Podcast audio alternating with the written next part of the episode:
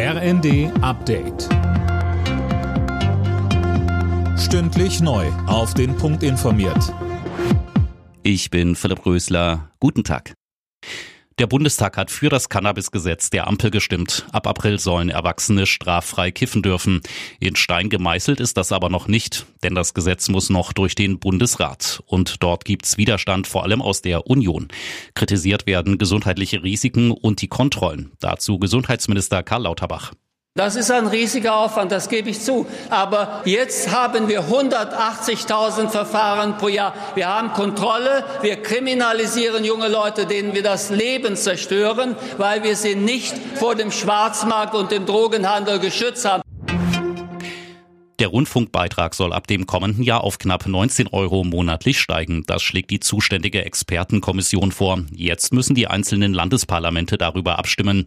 Brandenburg hat aber schon Widerstand angekündigt und will eine Erhöhung nicht mittragen. Grund dafür der RBB-Skandal rund um Vetternwirtschaft und Verschwendung. Die Ministerpräsidentin von Rheinland-Pfalz, Malu Dreyer von der SPD, hält den Vorschlag dagegen für gerechtfertigt.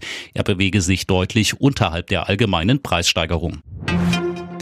Die USA verhängen mehr als 500 neue Sanktionen gegen Russland. Das hat US-Präsident Biden kurz vor dem Jahrestag des russischen Überfalls auf die Ukraine angekündigt. Mehr von Tom Husse. Die Strafmaßnahmen richten sich unter anderem gegen Personen, die mit der Inhaftierung des verstorbenen Kreml-Kritikers Nawalny in Verbindung stehen.